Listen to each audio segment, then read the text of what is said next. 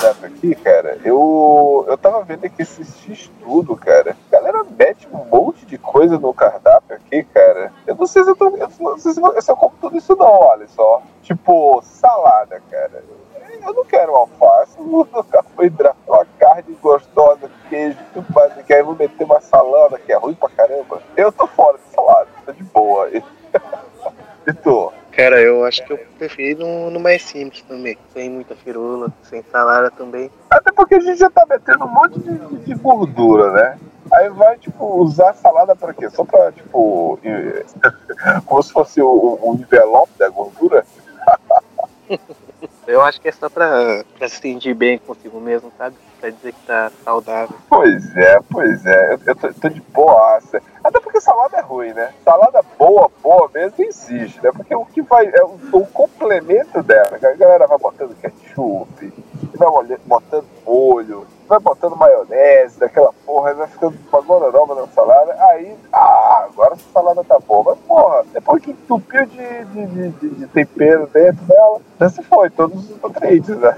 Eu vou, eu, vou, eu vou aqui nesse X aqui sem salada. X aqui sem salada. Ah, ah, engraçado, sabia que esse X aqui é coisa aqui do sul, né? Lá pro Maranhão. Eu já ouvi falar daqui. Parada aí, lá no Maranhão, não tinha essa porcaria não, mano. O negócio lá era, era hambúrguer mesmo. E dependendo da, da lanchonete, tinha um nome diferente. Bom, cara, é... eu nunca saí daqui, então não sei muito bem como é nos outros lugares. Ah, tá. Entendi, entendi. E, e, e Alisson, e o que, que tu gosta de comer aí, além de já que a gente vai lanchar aqui, que a gente tá saindo agora do serviço, né? Mas o que, que tu gosta de lanchar aí? Pra comer um lanche eu tenho que estar, sei lá, com muita fome. Porque eu prefiro mais um, um arroz e feijão mesmo, algo do tipo. Ih, o cara, o cara tá fazendo dieta, pelo visto é isso, né? Mas aí, qual foi a coisa mais bizarra que você comeu no almoço? Cara, bizarro, bizarro, eu não tô comendo nada bizarro não, ó. Porque, assim, eu, eu sou muito fresco com a comida, cara. Eu sou muito fresco com a comida. Agora, eu vi uma vez,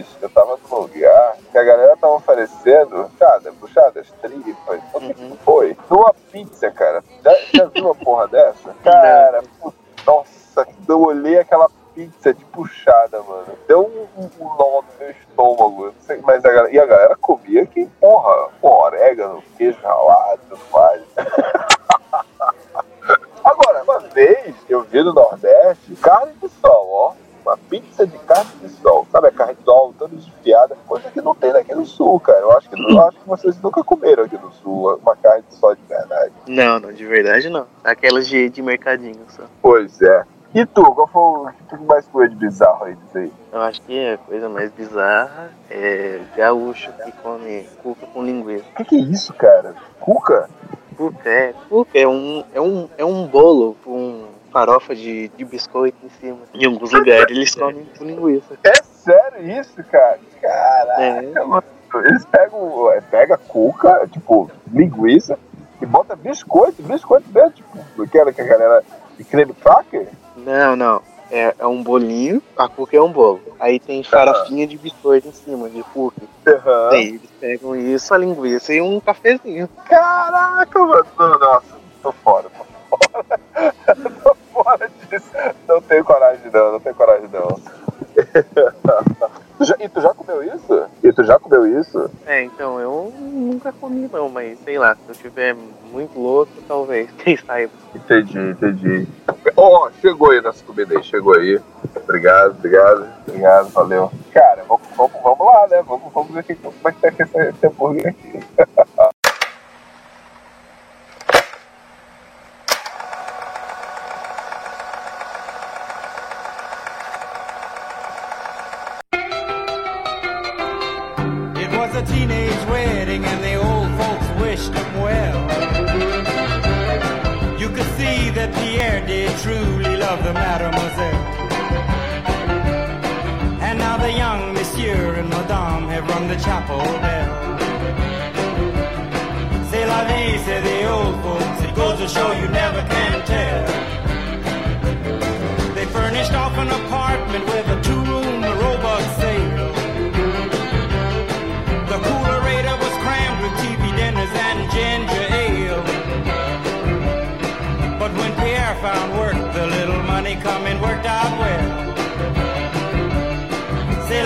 C'est la vie, say the old folks.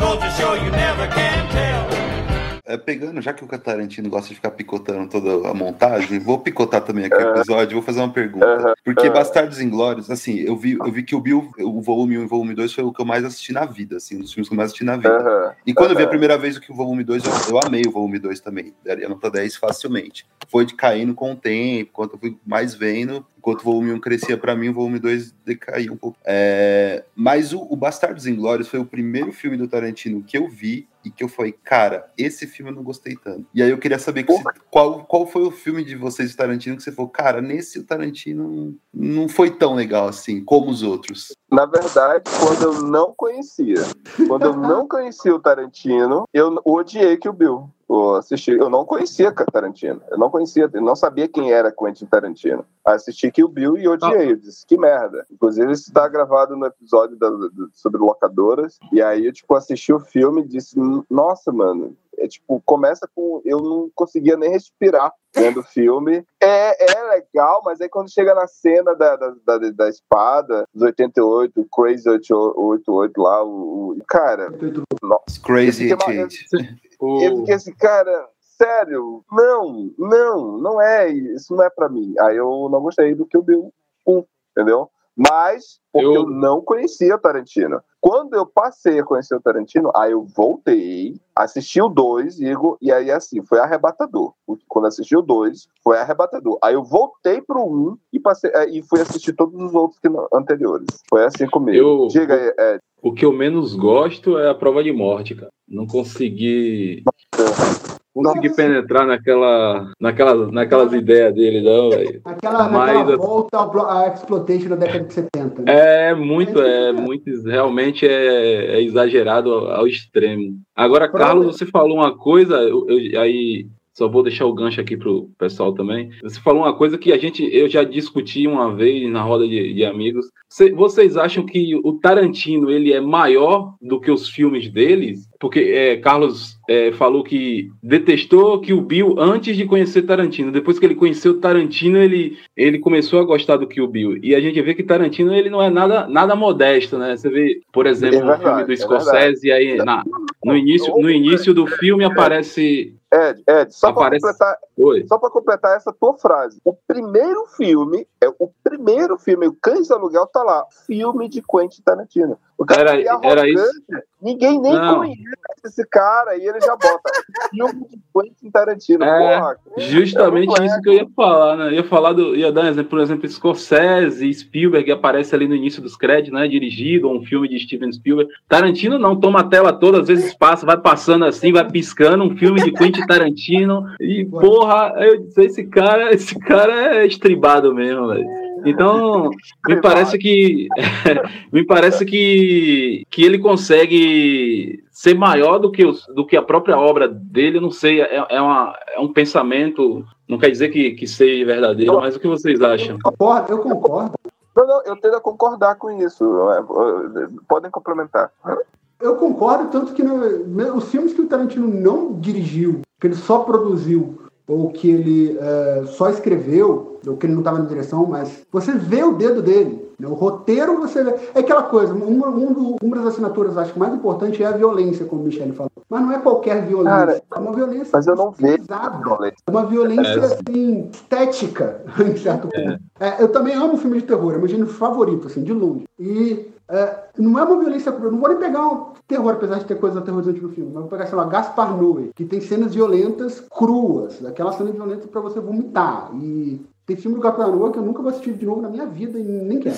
É, filmes de slasher, que eu adoro também. É uma violência que quer te mostrar, quer te mostrar o, o efeito especial. Né? O Tom Savini em 13. Ele quer te mostrar a garganta sendo cortada. Uhum. Tarantino não está interessado nisso. É, tá tanto é que o Canja o cães de aluguel ele tira no momento que o cara vai tirar a, a, a, a orelha, ele tira a câmera. Mas tá é que, é que eu acho que a Mimi está tá emulando exatamente a tortura do filme Django, né? Do Western. É exatamente igual a cena. O cara tira a orelha e só mostra a orelha depois. E aí, cara, e tem essa questão. E por isso, e aí já vou responder a pergunta do Carlos também, é, a sua pergunta, aliás, é, Igor, que foi o seguinte: o filme que eu menos gosto do Tarantino, e aí por isso que eu, né, eu, eu agradeci a Michelle quando falou, é o Era Uma Vez em Hollywood. Porque eu acho que é o Coitado. filme menos tarantinesco do Tarantino, por assim dizer. É, é o filme que eu gosto. Eu acho o filme mais fraco. Não quer dizer que o filme é ruim, não quer dizer que o filme é fraco, tá? Mas se eu pegar toda a obra do Tarantino, é, é o filme Tá tudo lá, tá tudo lá, tá tudo lá, pô.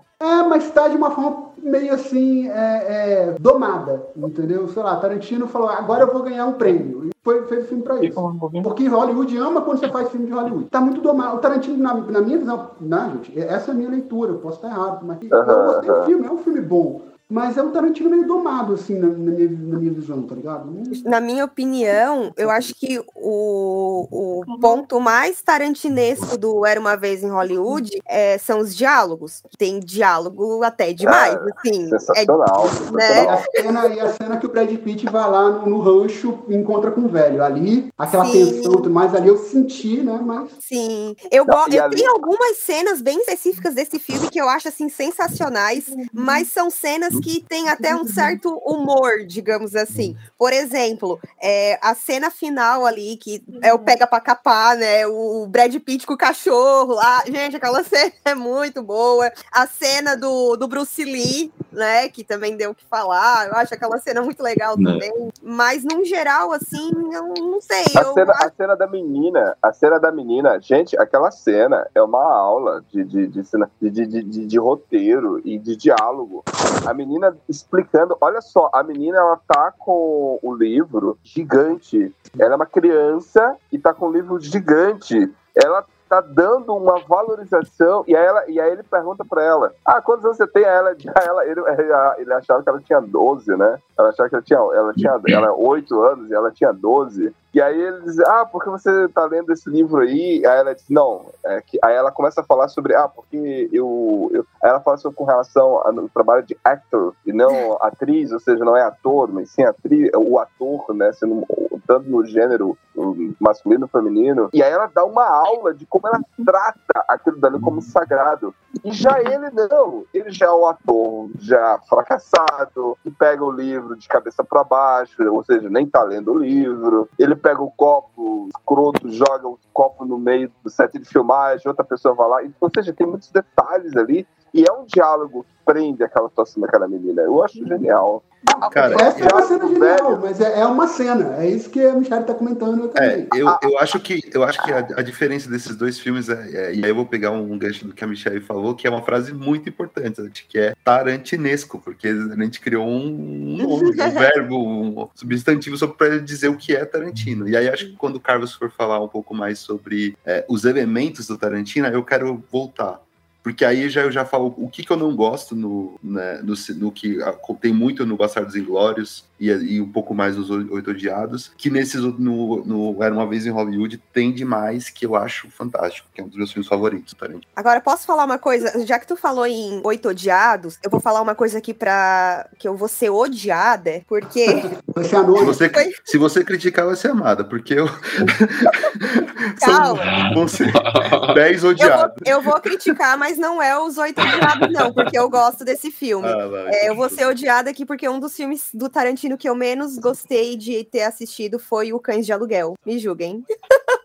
Ah, não, não, não, não, Michele. É, Ah, sabe qual foi a Vou julgar, que eu tive? julguei. Já julguei, Michel. Sabe o Eu também. Gente, gente, não, não, mas eu entendo ela, eu não Eu vou explicar uma situação que aconteceu comigo e você me disse se foi algo parecido, Michele. Tá. Eu estava Mas namorando. de- Eu estava deixa eu namorando. só- eu- Deixa eu eu- só, deixa eu só explicar Tá. rapidinho uma coisa. Esse filme foi. Eu acho que foi o último filme do Tarantino que eu assisti, tá? Eu não lembro se eu assisti ele por último ou se foi o Era uma Vez em Hollywood. Tipo, eu, eu fiz a. Você fez maratona, né? A linha, do, Maratona. a linha do tempo eu fiz toda errada, porque eu já tinha assistido todos os filmes Ah, é dele. Tarantino. O- A, linha do tempo vai estar errada mesmo. É, eu já, já tinha assistido todos os filmes anterior, anteriores, menos o Cães de Aluguel. E aí eu fiquei muito naquela expectativa, né? Nossa, primeiro filme do Tarantino deve ser muito foda e blá blá blá. E todo mundo, se tu pega 10 pessoas, 10 fãs de Tarantino e pergunta qual o teu filme preferido, ou pelo menos um top 3, o Cães de Aluguel sempre vai estar tá ali, né? Nas primeiras mas tá, colocações. Mas, tá, mas é, é, um dos melhores. Sim, e aí eu fui assistir, assim, com uma expectativa, e tipo, sei, não sei o que, que aconteceu, sabe? Não, então, não foi. Dívida, mas não crie expectativa, não. É, mas, é, expectativa é, é, complicado. É o tipo de filme que, que tá na minha lista pra rever, pra ver se eu mudo de opinião, olha, olha né? O que aconteceu comigo. Olha o que aconteceu comigo. Eu tava namorando uma, uma moça e ela era super feminista, né? E aí, é, um belo dia, conversando assim, tipo, aleatoriamente sobre cinema e tal. Aí eu falei pra ela, tá, Tarantino e tal. Ela disse, ah, tá bom, é, eu quero conhecer. Aí, ah, eu vou te apresentar então. Aí eu caí na bobagem de dar exatamente, começar pelo primeiro filme, né? E levar é pra um ela. filme que não tem nenhuma personagem Nenhuma feminina. mulher. E ainda no primeiro diálogo fala de Madonna. Tipo, Exatamente, o filme já Ela- começa. ela- Ela, ela, ela chegou assim pra mim, ela me devolveu o, o disco, o, o CD, aí ela olhou assim com uma cara de bunda pra mim. Não tem nenhuma mulher no filme? Eu não Eu não lembrava desse detalhe. Eu tinha que ter mostrado o Jack Brown, né, Gustavo? Ah, Ah, é. Jack Brown você teria ganhado fácil. Ela tinha que falar dos anos 90, começo dos anos 90. Ou Era né? errado. Top View também. E, se eu não me engano, no, no Cães de Aluguel, ali no início, tem uma. é, Tem um dos personagens que fala que não dá gorjeta, e se eu não me engano, é pra uma garçonete, né? Sim, é é Exato, que é do. Então, além de aparecer, não tem mulher, uma das personagens que aparece ali, mulher, é uma garçonete ainda, não ganha gorjeta.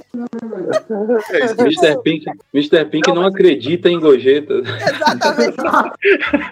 Não, e sabe uma coisa que é legal também sobre o Tarantino, sobre isso do Tarantino ser tão, tão grande, grandioso, né? É que quase todas as pessoas já assistiram toda a filmografia do Tarantino. Não é E, tipo assim, eu amo isso. Pra mim, o Kubrick é o melhor diretor da vida, pra mim. E eu nunca vi todos os filmes do Kubrick, mas já vi todos do Tarantino. Vocês vocês falaram Não são do. tantos, né? Então, vamos, vamos combinar. A, a filmografia dele não é tão extensa, então dá pra pegar e É, fazer uma maratona, né? E outro detalhe, é, e aí tá, vou concordar com você, Igor. Para nossa geração, eu sei que você e o Carlos têm mais ou menos a minha idade, a Michelle e o Ed não sei, a Michelle me parece mais nova, o Ed me parece um pouco mais velho. Mais É, nova quanto? Legal. Eu, eu estaria 20 e poucos, Michelle. Olha Muito bom, muito bom. Não, já estou na casa dos 30, fiz 30 Ah, esse então- ano. Ah, então a gente tá junto, eu tô com 34. É, pra nossa geração, e aí inclui você também, Michelle, Tarantino é sim um filme, de, é sim um diretor de introdução a- ao, a- ao cinema, por assim dizer, a ideia de ser cinéfilo e tudo mais, porque foi quando explodiu, depois de Pulp Fiction, explodiu Kill Bill volume 1, explodiu Kill Bill volume 2, e era aquela coisa que todo mundo comentava. Então eu, eu entendo o que o Igor falou e eu concordo dele ser introdutório nesse sentido. Apesar de que o cinema dele não ser um cinema introdutório. E aí tem uma, uma nova, outra curiosidade que eu vou trazer. pro- Cara, ele, por exemplo, ele pega referências de, do cinema, né, do, do chamado Exploitation. Não sei se vocês conhecem isso. Australiano, né? Cinema Do cinema australiano. australiano da década de 70 e 80. Que como é que foi? Para tentar incentivar mais o cinema australiano, o governo baixou toda a censura. Então são filmes com extrema é, é, violência, com cenas de nudez, sexo e tudo mais, né? Que é a questão do, do, do exploitation, né? Da, da, da- ideia do exploitation. E, cara, e ele é, é, é uma das poucas pessoas que conhece quase toda a filmografia. E muito por ele ter trabalhado em, em locadora de vídeo, né? Isso é central para Exatamente. Não era uma locadora simples, era uma É, era locadora a gigantesca. Exatamente. Então é, é muito importante você conhecer. E é mesmo se você começar por Tarantino, é importante você depois voltar, porque vai ter muita referência que você não vai pegar.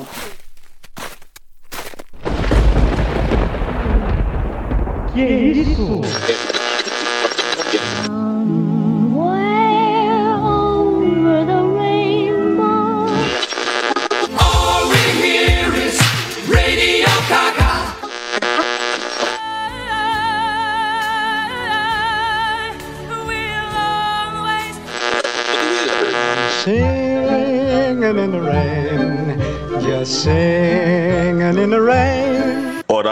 Oráculo. Oráculo. Oráculo. Oráculo. Oráculo. Oráculo. Oráculo. Oráculo. Oráculo. Oráculo. Oráculo. Oráculo. Você está ouvindo Oráculo Podcast.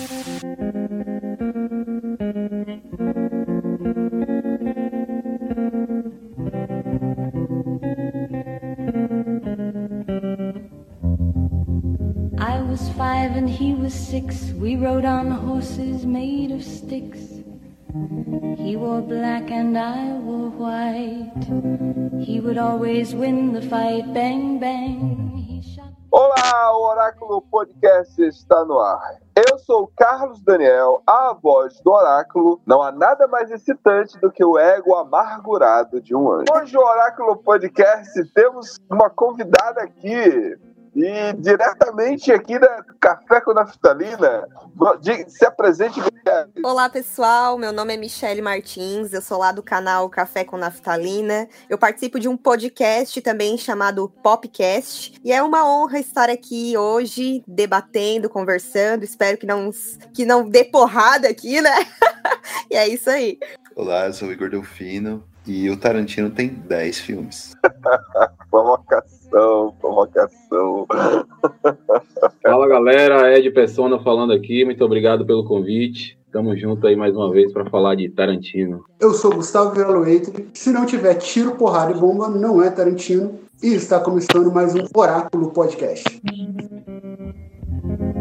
Music played and people sang. Just for me, church bells rang.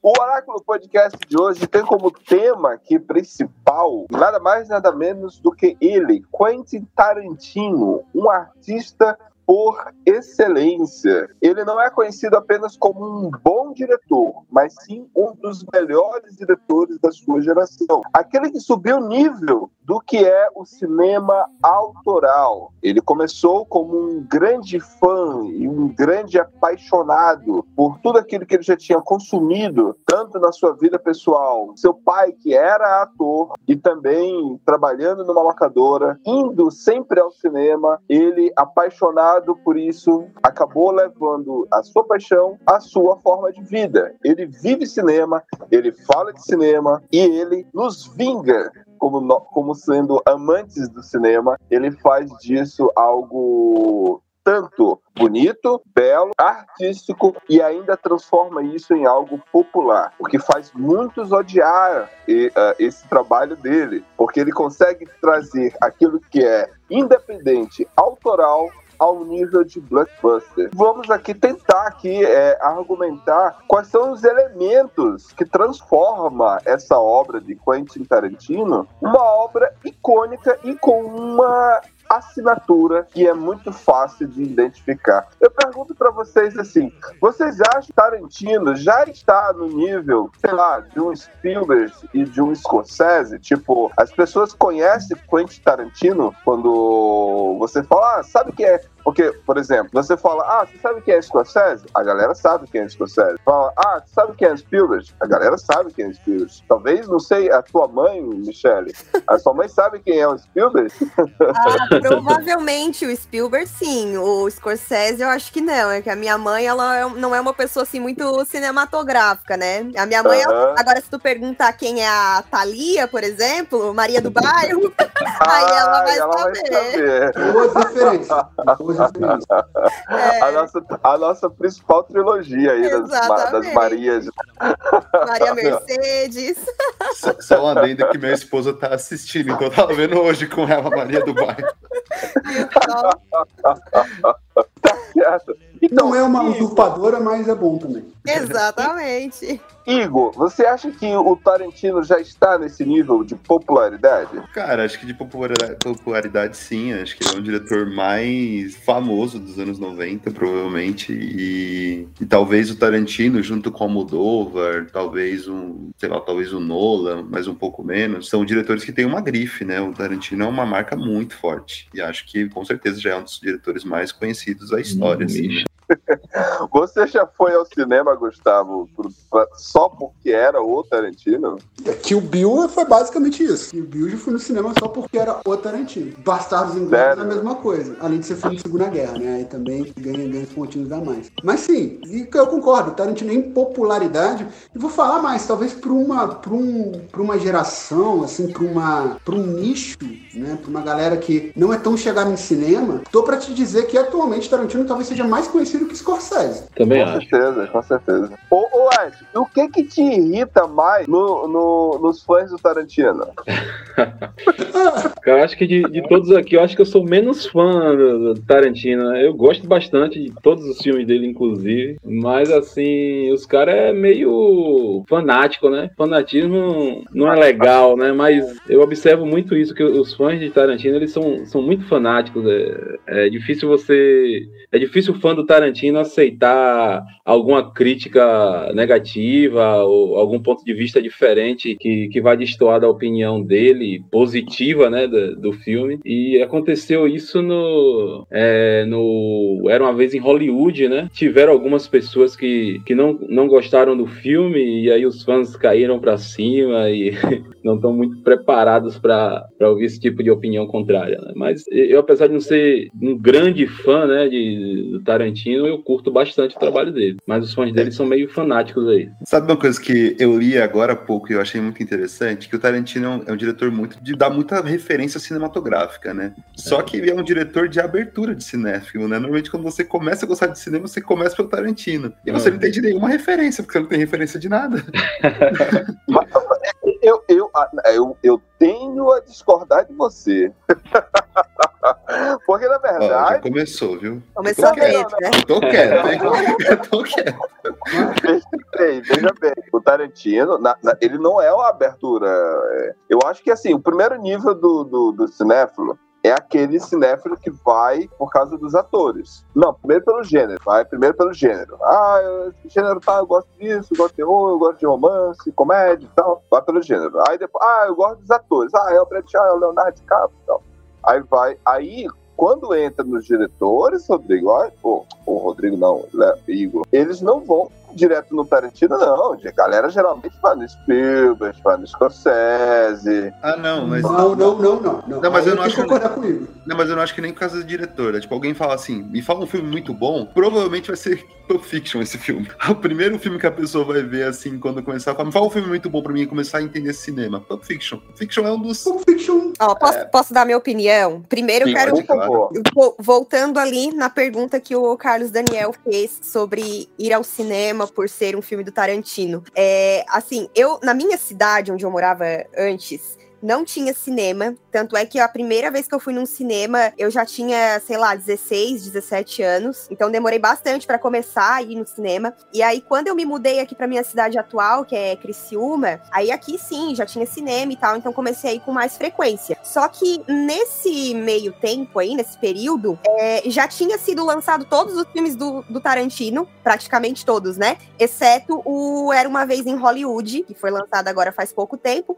Então, quando é, é, saiu, né? Ah, vai ser lançado Era Uma Vez em Hollywood, né? Filme do Tarantino e tal. Eu já fiquei naquela expectativa, né? Opa, primeira vez que eu vou assistir um filme do Tarantino no cinema. E eu fui assistir no cinema só porque era Tarantino. É, já, já vou dar aqui um, um spoiler sobre a, a- a minha opinião sobre esse filme, porque eu saí meio decepcionada. Não foi aquilo tudo que eu esperava, tá? É, Obrigado, Michele. Obrigado. e, mas assim, foi uma experiência muito boa, né? Porque Tarantino é Tarantino, né? Vou puxar saco aqui. E agora, É. com relação à questão de fãs chatos, eu conheço muita gente que, ah, e, e até tinha conversado com o Carlos Daniel sobre isso também em off, né? Ele comentou algo sobre isso, que principalmente homens, né? Pessoas do sexo masculino, tem muito essa visão de, ai, Tarantino, foda, blá blá blá. E meio que isso deixa as mulheres um pouco é, como é que eu vou, assim, dizer. Agora me fugiu a palavra. Não é medo, mas afasta um pouco as mulheres desse tipo de Receosas, escanteio. Isso, Escanteio, né? isso. É, a mesma coisa é, na questão de colecionismo, tá? Vou dar um exemplo aqui. É, o Ed já me conhece também, já conhece meu canal, né? E ele sabe, eu acho Nossa, que e como? lá pelos, pelos comentários dos vídeos dá pra perceber que 90% dos meus inscritos são do sexo masculino. E no mundo do colecionismo também tem isso de ter, assim, algumas mulheres que colecionam, mas elas têm meio que medo de começar a aparecer, de entrar em grupos, de criar canais. Tanto que se você procura no YouTube canais de coleção, são poucos canais que são de mulheres, né? E, e uma das coisas eu acho que afasta também as mulheres dessa, desse meio, desse nicho, é realmente a questão de ter muitos homens que às vezes, tipo, é- como é que eu vou explicar, gente? A É o masculinidade. clube do Bolinha que não deixa Isso. as mulheres entrarem. Exatamente. Que ela, na verdade, não gosta daquilo, tá só querendo chamar atenção. É a mesma coisa. Exatamente. É a mesma coisa no Exatamente. meio gamer, é a mesma coisa no meio do RPG, é a mesma coisa. Música, em todo é a, mes- mundo, é- é a mesma coisa assim, ó. eu- se eu sair com uma camiseta de uma banda, vai parar um cara e vai falar: Ah, legal, Pose, qual é a cor pose. da cueca que o guitarrista tava usando no show de 1983? sabe? Então, Se eu sair com a mesma camisa que você, o cara vai falar, legal, eu curto também. E acabou. É isso, é, é sobre isso, gente. E nessa questão de, de Tarantino aí é a mesma coisa, né? E na, na outra questão ali, é, e que foi perguntado se a gente vê o Tarantino como um, um, um diretor que, que abre as portas, digamos assim, pra pessoa meio que se tornar cinéfila, aquela coisa toda, né? É, eu, eu concordo em partes com o Igor, porque, tipo, eu sou uma pessoa que eu gosto muito de filmes de terror, eu sempre gostei de filmes de terror, desde quando eu era mais novinha. Ah, os meus pais não deixavam eu assistir muito filme de terror, porque, né, ah, filme de terror, eu era muito nova e tal. Mas sempre que passava na TV, eu dava um jeito de assistir, né? Mas quando a gente ia na locadora, por exemplo, eles não alugavam esse tipo de filme. E os filmes do Tarantino, eles têm muita violência, né? Muito sangue, aquela coisa toda. E uma das coisas que eu mais gosto dos filmes de terror são aqueles filmes estilo slasher que tem muito sangue. Então, os filmes do Tarantino me chamaram a atenção pela primeira vez justamente por conta disso, por causa da violência, né? Aquela coisa toda. E os primeiros filmes do Tarantino que eu assisti foram o Pulp Fiction e o Kill Bill. E o Kill Bill, por coincidência, até foi o meu pai que alugou. O meu pai, às vezes, ele ia na locadora e ele pedia alguma dica lá pro, pro balconista, né? E eles sempre indicavam algum filme que era lançamento. Meu pai, ele gosta muito de filmes de ação. E aí indicaram o Kill Bill, que tava super em alta, no lançamento e tal. E aí eu fui assistir junto com ele, o, o primeiro, isso. Fui assistir junto com ele e ali eu já me apaixonei, assim, sabe? Eu já tinha assistido Pulp Fiction na TV, eu acho que passou no SBT, se eu não me engano, assim, de madrugada. E eu coloquei lá e, e eu peguei meio pela metade, assim, eu não tava entendendo porra nenhuma.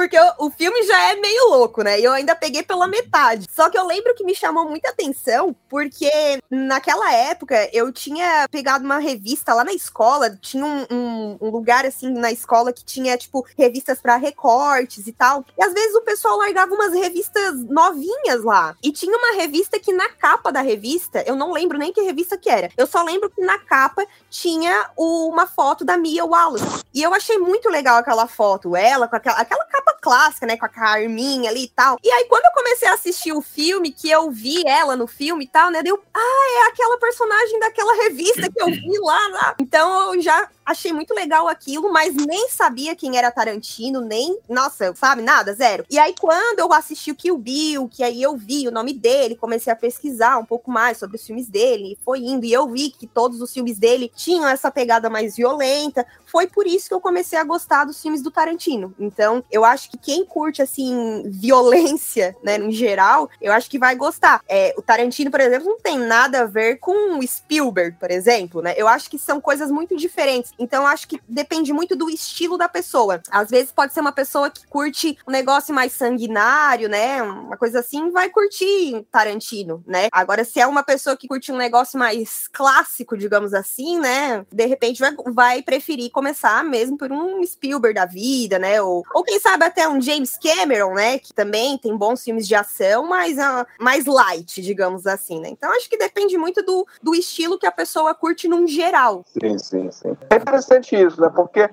ah, o Tarantino, ele pega muitas coisas de elementos, muitos elementos clássicos. É, o próprio Kill Bill, como a gente começar aqui falando, citando os filmes, né? O Kill Bill, se a gente pega, você tem o western, tem uma carga de western tremenda, você tem filmes de samurai, você tem samurai, western, você tem Kung Fu e você tem uma pegada de Black Exploitation muito grande pelas roupas. Então você tem quatro características cinematográficas de eras, de épocas e de diretores e ele coloca tudo ali em um filme, em um filme só e transforma isso num produto pop. É, e, e é legal você ver que. Eu, eu, eu entendo quando o Igor diz que o cara vai começar por ali, né? Pra começar a entender eh, diretores, mas só que ele não pode. o- o fã não pode parar ali, porque ele tem que ir atrás das referências. Pô, É ver aquele filme, beleza, mas porra, por que que o. o, o, o- da onde é que essa, você tem essas duas samurais, eh, no caso, uma mulher com uma katana samurai e a outra com essa roupa amarela, de onde que tem essa roupa amarela? E as duas estão lutando aqui na neve. Poxa, tem- e isso são cenas que o Tarantino viu em outros filmes, do, do Kurosawa. O, o- a aí ele- é, é loucura isso, né? Porque ele pega o- o- uma, uma cena de duas mulheres lutando, e aí você pega lá uma música dance, né? Santa Esmeralda, e, e, e, e- um ambiente western, ao mesmo tempo samurai, e, é uma salada de fruta, que você diz assim, cara, isso não faz sentido. Só que quando Mas você vê a cena, quando você vê a cena, você vê que tá tudo muito. é, existe uma, uma, uma, uma simetria tão grande entre o que você tá vendo e aquilo que você está sentindo. É muito grande, é perfeito. É, é, é simetricamente perfeito. Porque, você, porque alguém pode tentar fazer isso e vai ficar uma bosta. Robert Rodrigues já tentou. é, outros diretores já tentaram fazer a mesma coisa e não é a mesma coisa, entende? Tipo, não, não dá.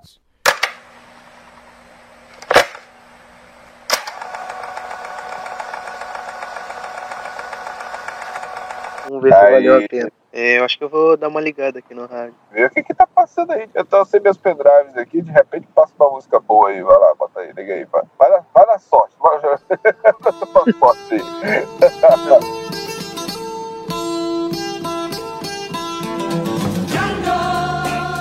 Django, have you always Cara, ah, sério, essa música é muito boa. Tu lembra de que música é essa? Que filme é esse?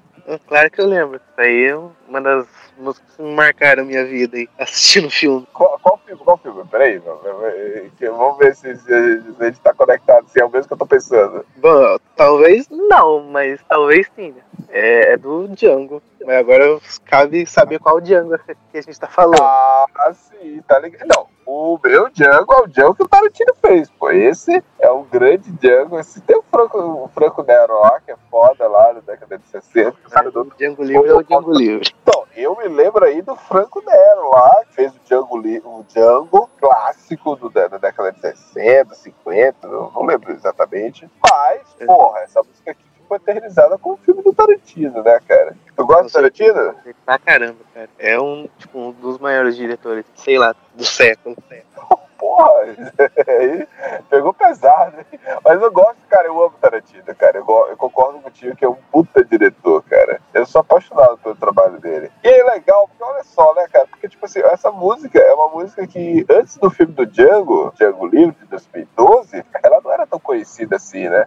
Aí, de repente, é, por causa do filme, a música tá extremamente conhecida. Todo mundo conhece por conta do filme. E aí ela faz um trabalho não só de resgatar a memória do filme, do filme clássico do Franco Nero, como também da própria banda que tocava, sabe? Eu gosto muito dessa música. O filme antigo do Django era bem nichado, era bem difícil mo- tão conhecido assim como agora, né? É, isso é verdade, isso é verdade. Tinha um, tinha um grupo, tinha um grupo bem seleto. Mas é- o que é legal é que se popularizou. Eu, essa música é foda, cara. Mas o que é legal do Tarantino é isso, né, cara? Já percebeu que todas as músicas do filme, dos filmes do Tarantino, elas, além de serem fodas, elas ficam marcadas, pô. A galera sempre vai lembrar do filme por causa daquela música, tá ligado? Exatamente. Tipo, é, como a gente que ouviu a música já lembrou dele, já. Imediatamente, imediatamente. Deixa eu ver aqui o o ano trocar de rádio se de repente acabou a música, ver se vai tocar outra. Não é possível que vai tocar. Oh, oh, oh, oh,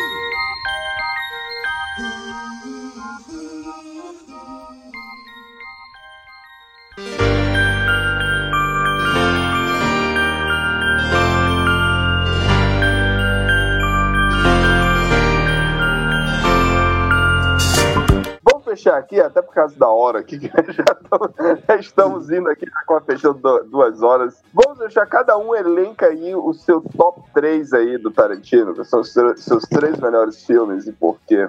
Começando pelo Igor. Ah, o meu tá fácil. O meu é Kill Então Bill. Volume 1, Não tá.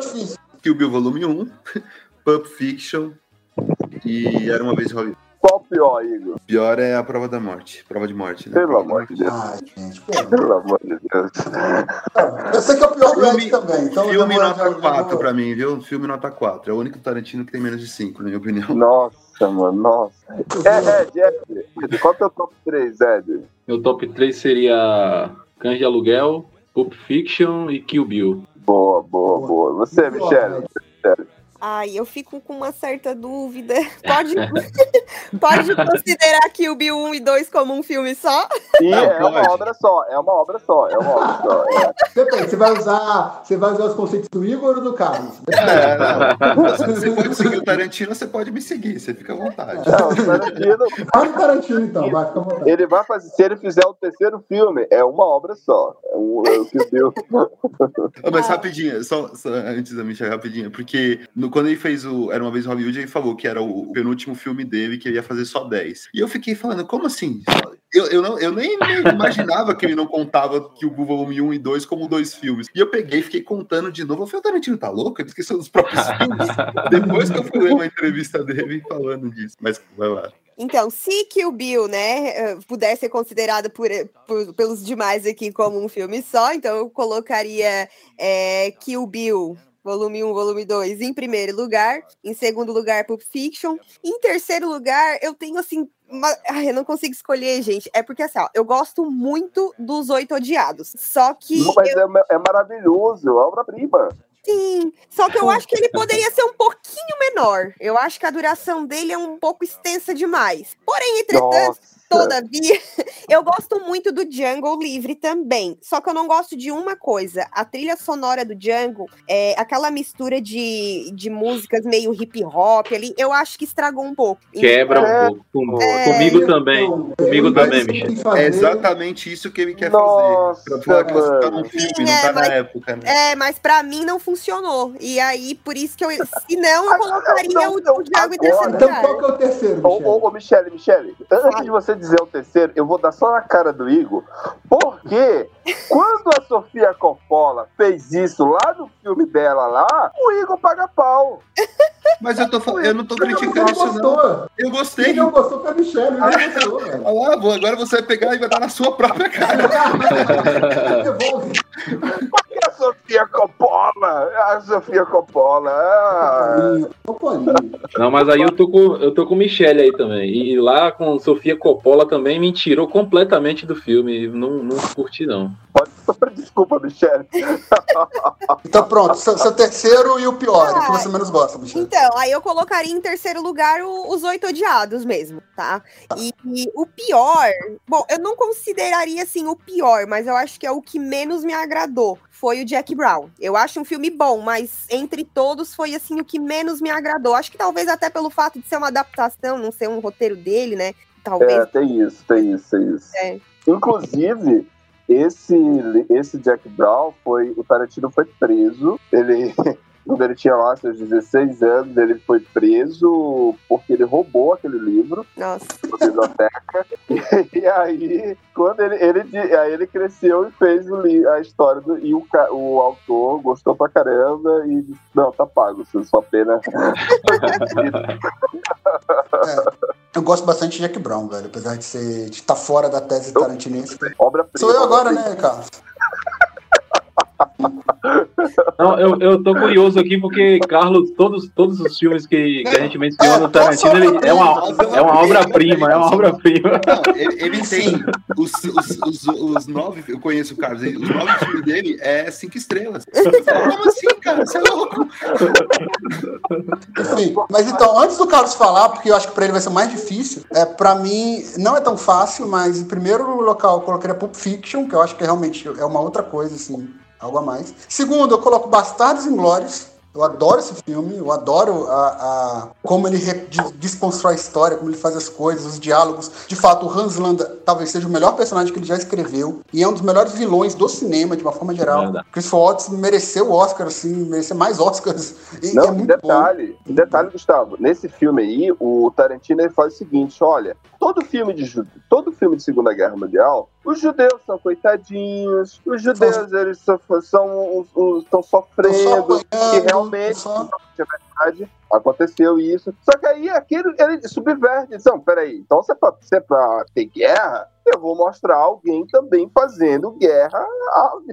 Aí bota os Exato. Vou mostrar um grupo de Deus que respondeu aqui, que, tá, que foi caçar os nazistas. Eu gostei disso. E, cara, tem Mike Myers. O ator Mike Myers está nesse filme. Assim, uma ponta, tá? Numa parte pequenininho, mas, cara, ele tá ali. Eu achei, achei isso muito absurdo. Mas é muito bom. Eu gostei muito de Bastardos Inglórios. E o terceiro é, pro desespero de Igor e de Ed, é a prova de morte. Eu gosto muito do filme. Tá? Eu gosto bastante. E o que eu acho mais fraco, já falei e mantenho, é Era uma vez em Hollywood. Caraca, mano, coitado.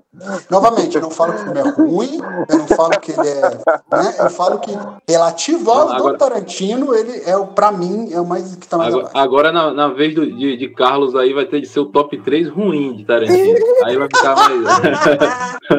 Não, não, quando a gente estava planejando aqui, eu falei pro Igor, ele me recusa a, falar, a fazer um top 3, porque não dá, cara. Todos os filmes do Tarantino são obras-primas. São filmes que eu amo por motivos diferentes, entende? É, eu acredito, eu acredito que eu posso destacar, assim, de uma forma. Por exemplo, assim, eu vejo todos, cara, todos, todos, todos, eu vejo quantas vezes for possível eu vejo sem nenhum problema. Mas o que eu mais tenho, uma, um, um- sabe quando você assiste com um sorriso no, no canto do rosto? É o Era Uma Vez em Hollywood. Porque ali você tem o Tarantino maduro, trabalhando emoções que ele nunca tinha trabalhado antes, entende? Então, tipo, ali eu vejo, cara, foda. Os outros todos, cara, tá tudo no mesmo nível. Todos estão no mesmo degrau. Eu não vejo nenhum abaixo. O, o, o, Kanji- o- o próprio Bastardos Inglório, cara, é, é- é- é- você vê a guerra sendo retratada de outra forma, com outra perspectiva. E tudo ali dá para ser usado em sala de aula. Menos o final, obviamente. Mas tudo aquilo dali, a invasão ali, a, a fotografia, o cenário, as roupas, tudo ali é perfeito. Cara, a cena do, do, do Haslanda, o Haslanda tem tantos detalhes, mas tantos detalhes. Aquela cena inicial, quando ele entra, e aí uma das filhas, uma é loira, a outra é morena. A loira, ele pega, beija a mão. A morena, ele nem olha, ele nem pega, só pega a mão e, e não leva pro rosto, não beija, entendeu? Tudo ali são detalhes, cara, é tão sutil. O cachimbo, quando ele pega. Não, não, e outra, o- o- ele mostra o, o Hanslander, ele pega um nazista simpático, educado, uma flor de pessoa, e, e, e, e com um protocolo. E nazista, filho da puta. um, pro- um nazista e um, com protocolos ele pega e bota o livro de, e aí começa a escrever a pena cara sabe são todas, todas aí ele deixa de lado aquilo aí volta mais uma vez nesse filme tem, tem a questão do diálogo porque americano não gosta de ler legenda. Nesse filme que mais teve foi os americanos sendo obrigados a ler legenda entendeu é, que isso, inclusive, faz parte de uma das críticas que fizeram Tarantino na época. É, cara, é sensacional, é sensacional, entendeu? E, e aí eu não consigo, Ed. Desculpa, ouvintes, eu não consigo. Top 3. Tu pegar o, o- a, a- a prova de morte, a prova de morte, cara, é uma, uma homenagem aos dublês, cara. É homenagem. Você vê lá a, a, a menina lá, que é a dublê da Uma Turra. Quando que o Tarantino gosta dela, bota ela pra ser uma protagonista aqui, bota ela em Era Uma Vez em Hollywood, lá na cena lá do Bruce Lee, entendeu? Então, fazendo referência aos dois, né? O dublê Mike, que é o, o Kurt Russell, e a ela, que tá agora, a Zoe Bell, que inclusive ela também, olha só, cara, como é, é maravilhoso o Tarantino. O, o- a Zoe Bell, ela Chewbacca, põe um fanboy alert aí.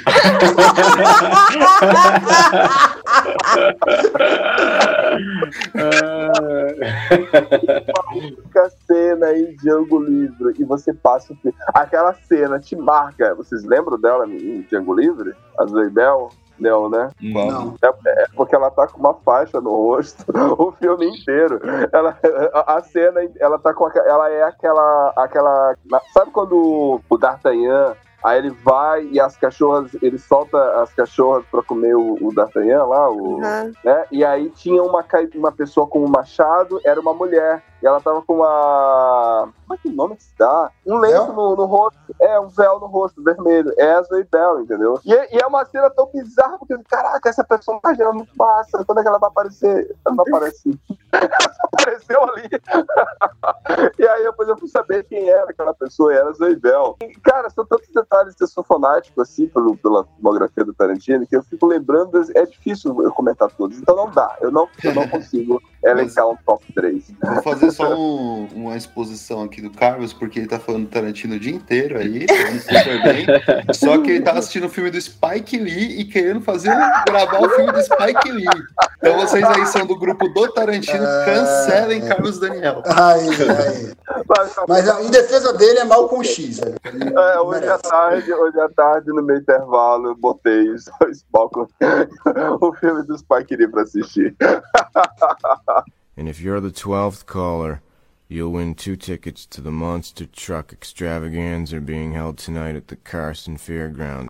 Vamos começar a elencar aqui quais são as características, como por exemplo, o roteiro. Quais são os roteiros assim dos filmes? Assim, aí vocês podem citar qualquer filme que vocês lembram. Qual é o roteiro assim mais marcante assim da, da- do, do que vocês lembram quando vocês Tarantino? Poxa, aquele diálogo. Porque vamos combinar, até o ano de 92, todos os filmes tinham um roteiro. Ó, a história é assim, assim, assim, assim.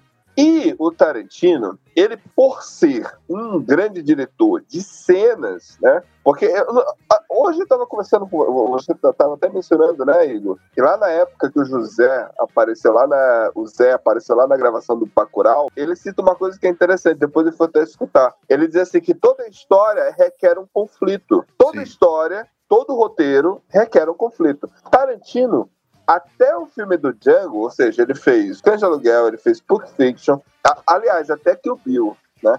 Não tinha conflito, eram apenas cenas aleatórias, sem conflito. Não existe. Qual é o conflito de Kill Bill? Não existe. Qual é o, conflito de, É, eu de acho- Cães de Aluguel? Eu acho não que existe. tem, mas. Depende do, depende do ponto de vista. Eu acho que, pra mim, os conflitos ali seriam até meio ah, questão assim de um pouco vingança, né? No caso do o Django, o próprio Kill Bill. Não, não, não, não. Eu, eu digo o Cães de Aluguel e Pulp Fiction. que Ah, Mas primeiros- eu acho, por exemplo, Aí começar- vou- posso- Porque o conflito, Igor, Igor, é, é assim, o conflito é algo que a história vai girar em torno daquilo. Por exemplo, quando tu pega Kill Bill, você tá vendo o quê? É, cenas de duplas sempre fazendo algo como se fosse crônicas aleatórias, entende? Então não existe um conflito, Não, ó, sim. estão fazendo isso por Mas isso. assim, eu vou pegar, vou pegar Cães de Aluguel, que é o primeiro filme dele. Pra mim, o Ah. conflito do, Cão- do Cães de Aluguel são alguns, que ele já coloca ali na mesa. Então você tem o Mr. Pink, que ele já tem um problema muito grande com o Mr. Blonde, que é o. Porque ele acha que o Mr. Blonde não é profissional. E isso vai, vai desencadear no final, numa cena final, tem uma relação direta a isso. Você tem um policial infiltrado que vira muito amigo do Mr. White, que também Tem um, desdobramento. um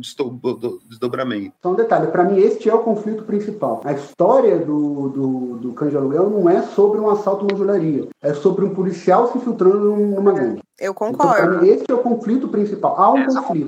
Esse é o conflito. Em, em- Não, mas. em, em, em, em Cães de Aluguel. Tem outros conflitos menores, mas o central, no central da narrativa é essa. Né? O policial se infiltrando numa gangue. E a primeira missão dele como infiltrado. Desculpa aí. pode- E aí eu também acho, pegando Pulp Fiction, também você tem aquela questão do conflito de, de falar que o, no sentido de um personagem sair de um lugar comum emu- tentar mudar de lugar, né? E você ter esse atrito dele mesmo, né? E o Butch é totalmente isso no Pulp Fiction, né? O Bu- Butch sai do lugar comum dele ali, de podia estar ali ganhando dinheiro dele com a máfia, e ele sai desse lugar por uma É, é, um- é algo aleatório ali, é uma história aleatória que. Aí eu concordo, e talvez por isso eu acho que Pulp Fiction seja o melhor filme dele, e, tá, e eu ia falando, mas Pulp Fiction não é um filme, é algo mais, assim, é difícil pra mim categorizar. Porque, Né? aí eu concordo com você, Carlos, Pulp Fiction, de fato, não tem um conflito ou uma jornada em si. Ele consegue subverter isso no Pulp Fiction, na, pra mim é o único filme que ele consegue de fato fazer isso, ele subverte uma jornada, tem várias pequenas jornadas, ele é, ele é, poli, ele é policentral, não é, não, ele não é totalmente centralizado, são várias cenas diferentes, só que no, no Pulp Fiction isso é fato, não tem um conflito principal. E aí o conflito, Igor, não é só essa questão do, da jornada do herói, né, da, da jornada de... de- Não, de- sim. É aquilo que de fato movimenta a trama. No de Aluguel isso pra mim tá bem claro, no, no Kill Bill isso pra mim tá bem claro, no Jack Brown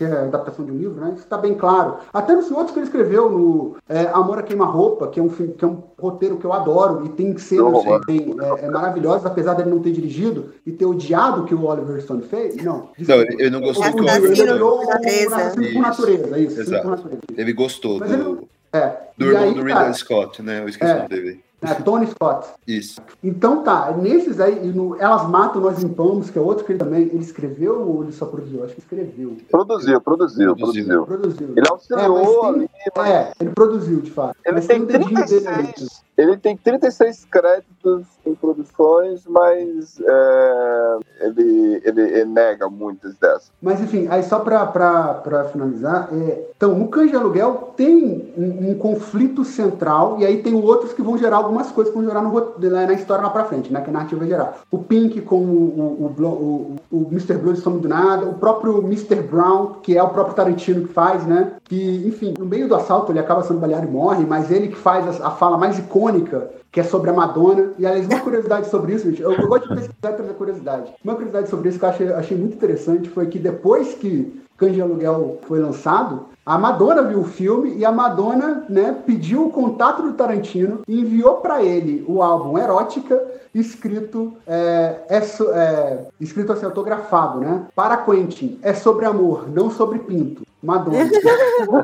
I love you, I love... Não, não, não, have, não. Ah, não vou lembrar agora como é que ela fala. Mas é exatamente isso. É Aí, mas o Pulp Fiction, é, exato. Mas o Pulp Fiction, ele consegue, na minha visão, pelo menos, consegue de fato, não há um conflito central, não há uma, um motor narrativo central. São vários diferentes, acontecendo vários pontos diferentes. E como o Michele já falou, é um filme muito doido, porque ele não tem linearidade nenhuma. Então, coisa. Lado final, é, o personagem morre no meio do filme, mas ele aparece no final do filme, e ele é importantíssimo no final. Enfim, tem umas coisas Não, sim, eu, eu concordo com você, porque esse é um filme que ele tá referenciando o Robert Altman, né? Então ele tá fazendo esses, esse cinema de esquadrilhos, né? Que são várias histórias que vão se juntando, que vários pessoas ali no- nos anos 90 estavam fazendo, né? O, o Magnolia, do Paul Thomas Anderson, também tem essa pegada, é, o Crash, que ganhou acho que 2005, também tem essa pegada de histórias que vão se cruzando e cada um tem o seu centro. Eu tenho pra mim que o Butch é o grande personagem ainda do Pulp Fiction. Eu tenho pra mim ainda que o Butch é, é o, o personagem central. Acho que tudo meio que roda o Butch em algum momento. E- Pra mim, o central seria o Vicente Vega, seria o de um Travolta. É, a história, a história começa com ele lá, com, a- com o monólogo do relógio, e termina com ele no final. É, de certa forma, é.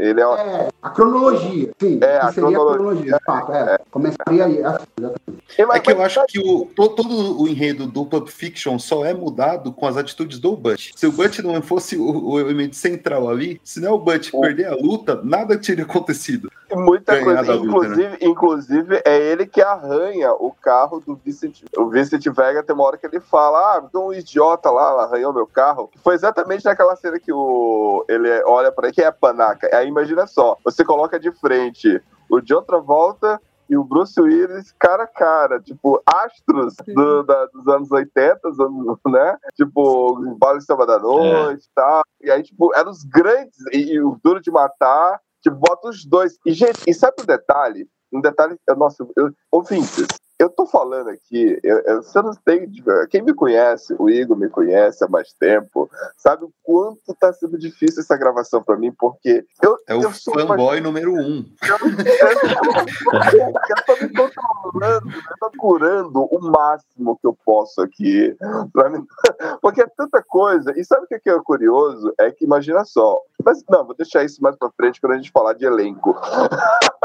Mas volta Mas, ô, Carlos, eu posso dar Ah. um, só, só já fazer um gancho com o que eu tinha falado lá dos 10 filmes, que você falou do, do Kill Bill e mudou rapidinho, só pra sintetizar, porque Kill Vai, Bill... pode ter três Kill Bill. Vai ter é uma obra só. Não, então, É na minha opinião. Não, mas deixa rapidinho. Que Kill Bill Volume 1 é meu filme favorito do Tarantino, é pra mim nota 10. Ele e Pulp Fiction são dois filmes nota 10 pra mim. Completo, a obra tem que ser completa. Não, não, mas não, o que eu ia falar é justamente calma, isso, que, calma. é que o Kill Bill Volume 1, ele tá falando sobre uma referência sobre os filmes de Uxia, esse filme de Kung Fu clássico, então ele tem uma poesia, tem uma forma de filmar, é uma explosão estética mesmo, que o Bill, aquelas cenas das espadas batendo, e tem aquele, aquele sonzinho, é, é genial, eu acho que o Bill, zero Pô, cara, defeitos. Kill 2. Só que o Kill Bill Volume trailer, 2 a é um Daryl filme...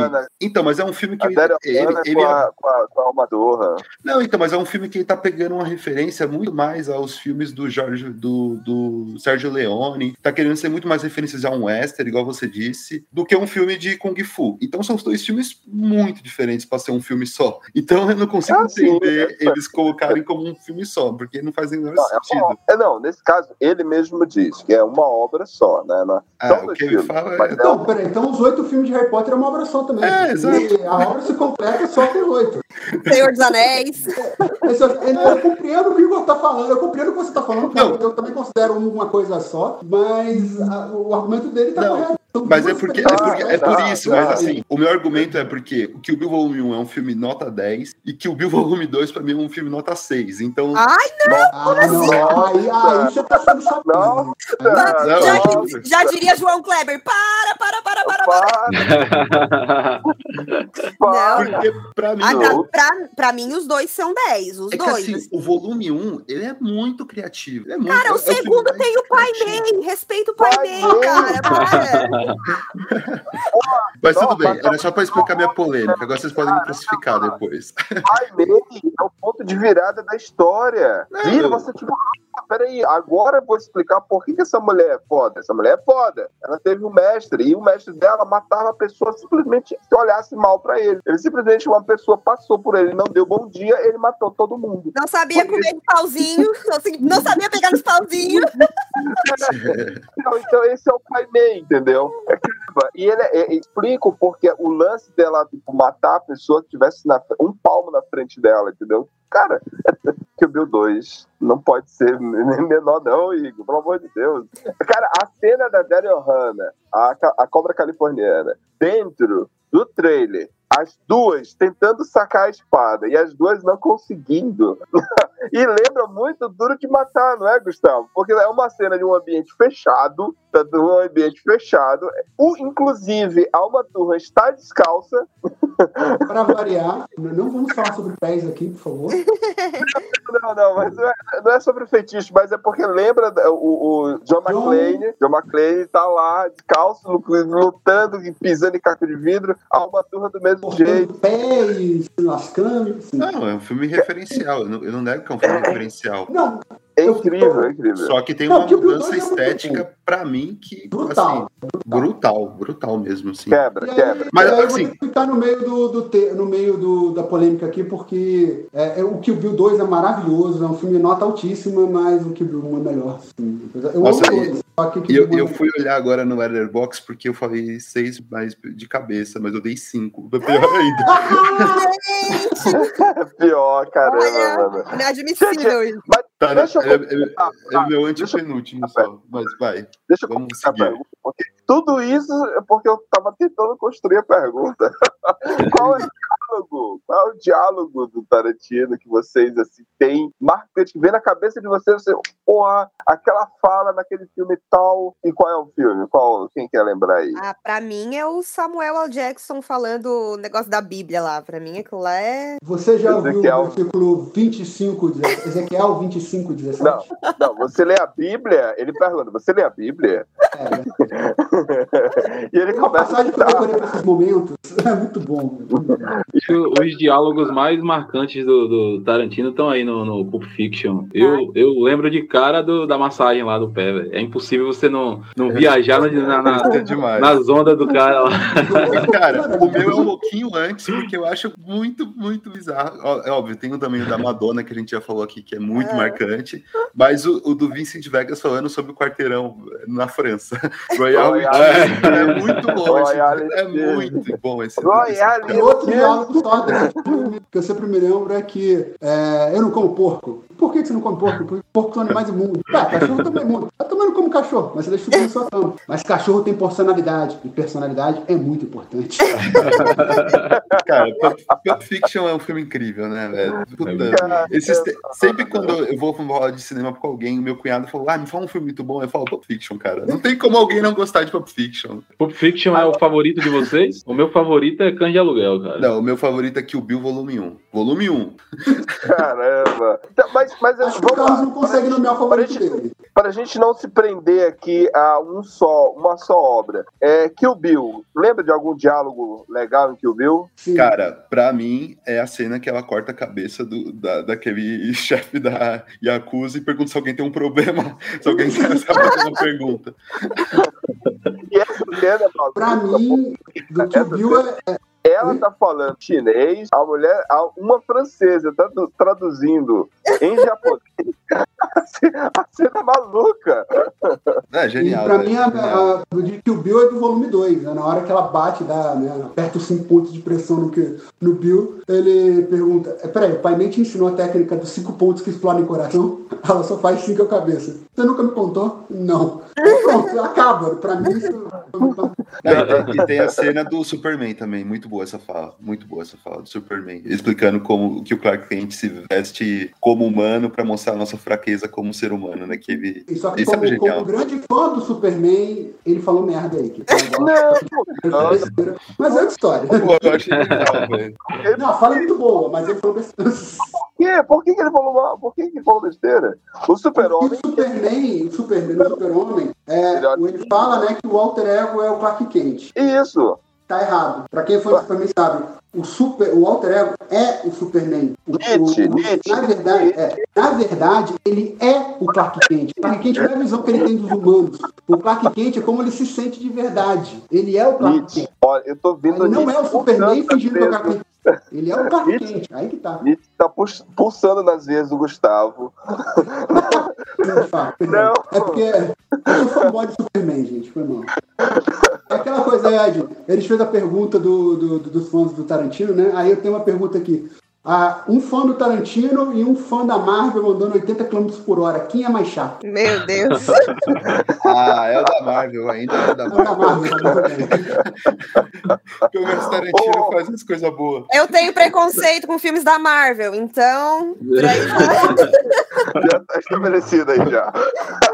Ô, ô, e, e de Bastardos, hein? Qual é o diálogo de Bastardos que vocês lembram? Ah, tem vários, velho. Tem Tem vários. vários, cara. Tem vários. O, lo- o- o- urso judeu, pra mim, é uma das Mas melhores o- cenas. de- um diálogo que eu acho sensacional nesse filme é quando. Assim, assim, aliás, toda a primeira cena, os 15 ou 20 minutos da primeira cena, do general Haslanda enfrentando. o- Quando ele entra lá na casa dele, e aí ele, quando ele faz aquele diálogo sobre os esquilos e sobre os ratos, caraca, você fica. Mano, como é que a gente nunca pensou nisso? E aí ele joga aquilo na. Joga na, cara, e faz sentido, né? Aí ele diz, mas você trataria mal um esquilo? Não, né? Porque você simpatiza com ele. E, e é interessante porque é, que o, o Haslanda... É engraçado, né? Porque eu ia falar de elenco depois. Mas o Haslanda, ele é, pra mim, o, o melhor personagem, o personagem mais bem criado do Tarantino. É o Haslanda. Porque você, inclusive, toda a cena, uma aula de cinema, de câmera, de im- imagem, de fotografia, de luminosidade, tem naquela cena, cara. É incrível. É, é, é perfeita aquela cena. Mas vamos lá. Você e, e, é, é, lembra de alguma cena, de, de algum diálogo de Bastardos? É, é, Cara, eu também vou, vou com você aí nessa. Pra mim, aquela, ce- aque- aquele diálogo ali deles ali, do, do esquilo ali, pra mim é, é fantástico. Eu acho que é a minha favorita também.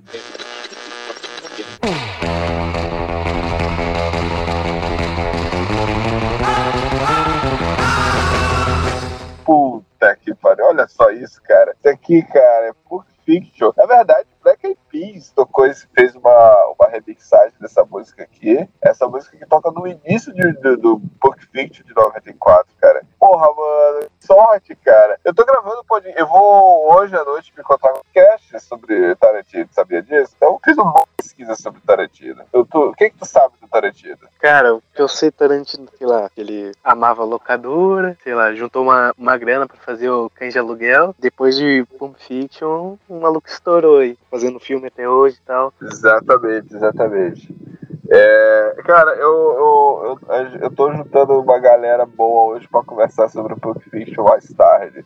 Bora ver como é que vai dar. Eu, eu tô anotando várias coisas. Ih, cara, tu, tu vai ficar. Tu mora, tu mora bem aonde ali? Na, na, na esquina ali da, da José Alves, é isso? É, por aí. Lá, um pouco mais pra frente já. Ah, cara, tu, tu já viu, cara, que ali naquela, naquela esquina ali tem uma ótica, cara? Eu fico observando. Cara, eu acho que a galera ali, eu, eles procuram pessoas pra trabalhar ali, sabe, as pessoas mais feias do mundo. Toda vez que eu passo lá, cara, só tem gente feia. Outro Deve dia, ter, outro ó, algum tipo da cláusula de contrato. de repente faz parte da cláusula de contrato deles pra contratar gente.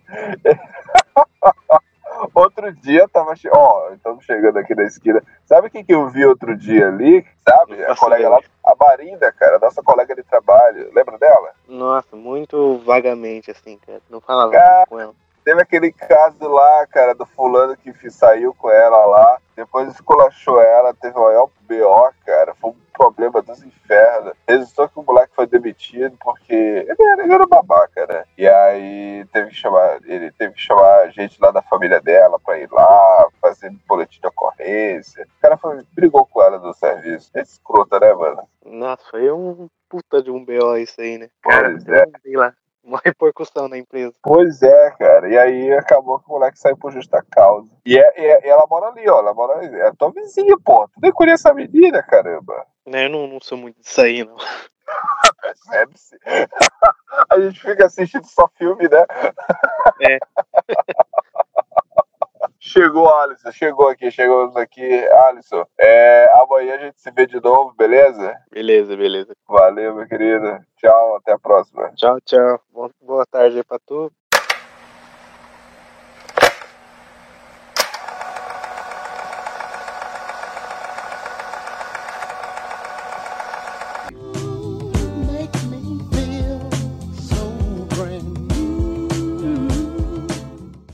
Falar aqui do elenco, porque imagina só, a gente pega anos 90, como a gente já voltou, já, o tempo todo a gente tá indo pra frente, indo pra trás, o tempo todo, né? A gente chega, e aí o Tarantino, um moleque no, na- nos anos 90, diante de uma porrada de diretores já consagrados, atores consagrados, e consegue um elenco daquele. Como é isso é possível? Como isso é possível? E detalhe, o, o, o, o cara, o Harvey Cartel, pediu pra trabalhar com ele praticamente. Foi Ele, produtor do filme. ele foi É, produtor, ele botou a grana, né?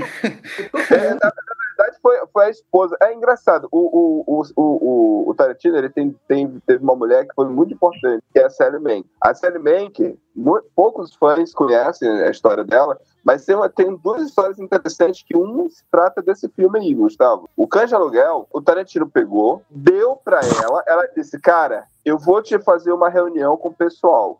E aí levou lá os produtores. Todos odiaram, todos, todos odiaram. Tipo, aí o Tarantino saiu tristão, né? E ela disse: Não, a gente vai fazer, é esse filme aqui. E aí ela fez. e esse filme foi, foi o Pulp Fiction, entendeu? É, todos os produtores odiaram. Não, não sei o que, isso, não sei o que. Aí a série que não, a gente vai fazer e eu faço junto contigo, nós vamos editar essa porra. E aí eles fizeram e ganharam. E poucos fãs conhecem a história da Sally Mank. Faleceu o filme do logo após o filme do Bastardos Inglórios. E aí, assim, o Tarantino disse: Olha, eu só faço filme se ela, se ela aprovar. e aí, quando foi na época, uma outra mulher amiga dele foi a esposa do Harvey Cartel. Ele deu pra ela, ele teve, tinha contato com, com ela, e aí ele deu pra ela, ela leu o roteiro e fez o Harvey Cartel. Disse: Não, eu vou fazer, mas eu só vou fazer se eu aqui chegar e participar também.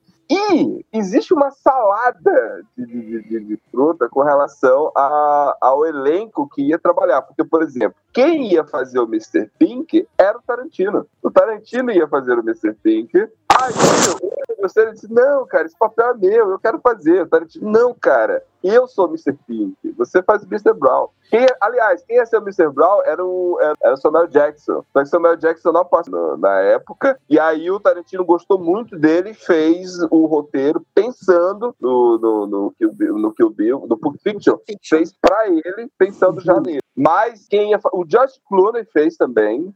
George Clooney fez também é, e não passou. E, e aí o Steve Buscemi disse: Não, tá bom, beleza, é, eu vou insistir, mas me dá uma chance. O disse: Tá bom, eu vou te dar uma chance. E aí ele foi lá e foi o Mr. P. E é um dos melhores personagens, né? É, também acho. E aí eu pergunto pra vocês, quais são os atores assim que vocês, tipo assim, porque assim, olha só o elenco que o Tarantino tem, porque ele não só tem um grande é, é, nome de, de, de, respeito, porque, cara, outra, uma outra curiosidade também sobre Tarantino. Lembra no ano de 92, filme. É, como é o nome daquele filme que o Daniel Day-Lewis ganhou o Oscar? Do pé esquerdo? Não, o Daniel Day-Lewis ganhou o Oscar. Ele ganhou sangue negro. Não, mas era da década de 90, mas antigo. Ah, meu pé esquerdo. Meu pé esquerdo. Meu pé esquerdo ele ganhou e o Últimos Moicanos também. Os Últimos do Moicano ele ganhou o Oscar. E aí imagina só, Tarantino divulga, olha, tô fazendo aqui, é, eu tô fazendo aqui uma teste para fazer o elenco desse filme aqui. Aí você tem um atual campeão do Oscar, Daniel Day-Lewis, e entra um cara barrigudo, fora de forma. Eu, eu, posso falar isso porque eu também sou barrigudo. fora de forma. fora de forma.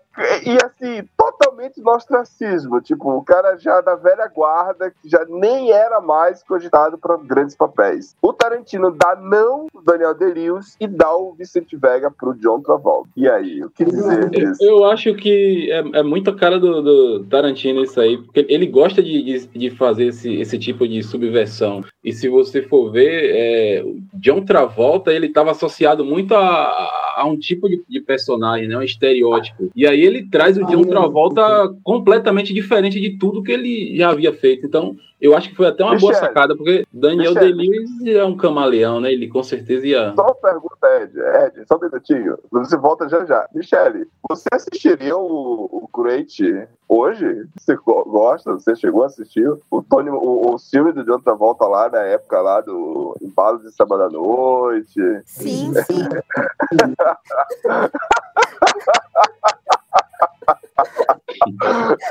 e aquele é um roteiro sofrível, cara. Mas eu, oh, mas, deixa, mas eu vou te falar que, assim, ó, apesar de ser um, um roteiro assim, meio tipo. É, é, aquele tipo de filme para passar o tempo ali e tal. Eu gosto muito de filmes assim nesse estilo, tá? É, sendo filme abaixo dos anos 80, eu vou assistindo. Eu adoro filmes dos anos 80, 70. Né? então, e eu gosto muito. E com relação ao que tu falou ali do personagem do, do John Travolta no, no Pulp Fiction, eu achei que combinou muito, tá? inclusive, é, na mesma pegada dele, eu vou citar aqui a Uma Thurman, porque ela não é um símbolo sexual, ela não é aquela mulher, nossa, que mulher maravilhosa, não é uma Angelina Jolie da vida, né? Mas ela tava lá sendo a Mia Wallace, né? A, a Linda, né? Linda. A, a, é, a mulher do traficante, a fodona e tal. Isso que eu acho legal, sabe? Então eu acho que ele pensou no, no personagem do do Vincent Vega, assim, nesse. pegando esse contexto, sabe? Tipo, não precisa ser um galã, não precisa ser um cara bonitão, né? Pode ter uma barriguinha de chope, pode, né? Eu acho que é isso. o Daniel Day-Lewis, ele tem até ele tem esse tato, né, de, de, de escolher bem os filmes. Você vê que não foi diferente em Cães de Aluguel, né?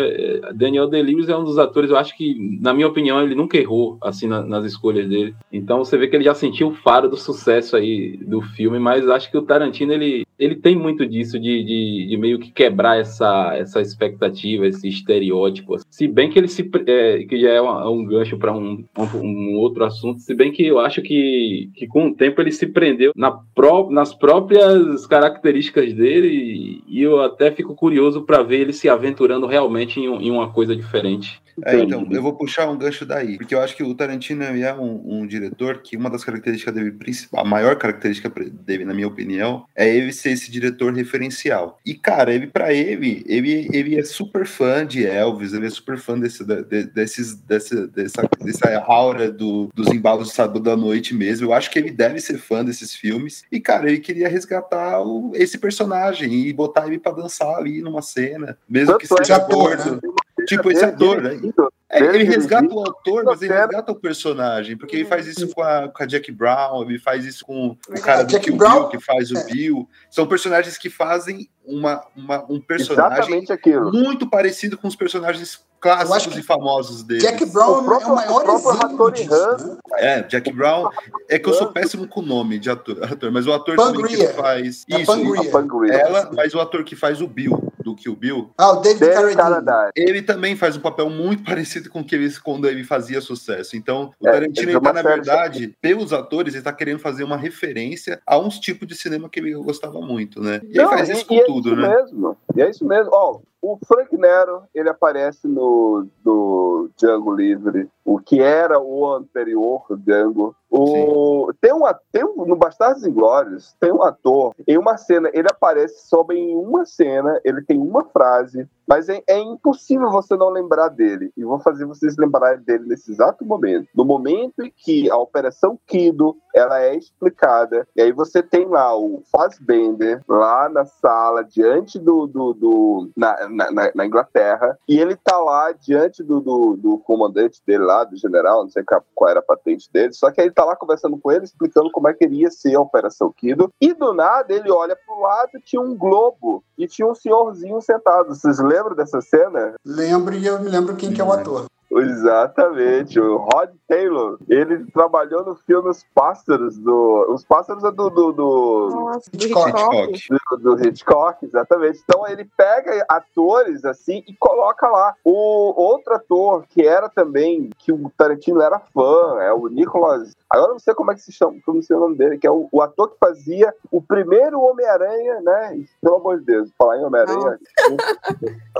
eu tô ficando com raiva desse Homem-Aranha agora. Mas enfim, o primeiro ator, quando o Homem-Aranha era legal, lá nos anos 60, Todd Maguire. Nossa, faz tempo, é anos 60. pelo amor de Deus, sai dessa. Não, isso aqui é só, é só, é só toda uma cutucada pra ele, porque pra mim o Todd Maguire é o melhor Homem-Aranha e o Carlos fica puto comigo. Piada interna, mas continua, Carlos.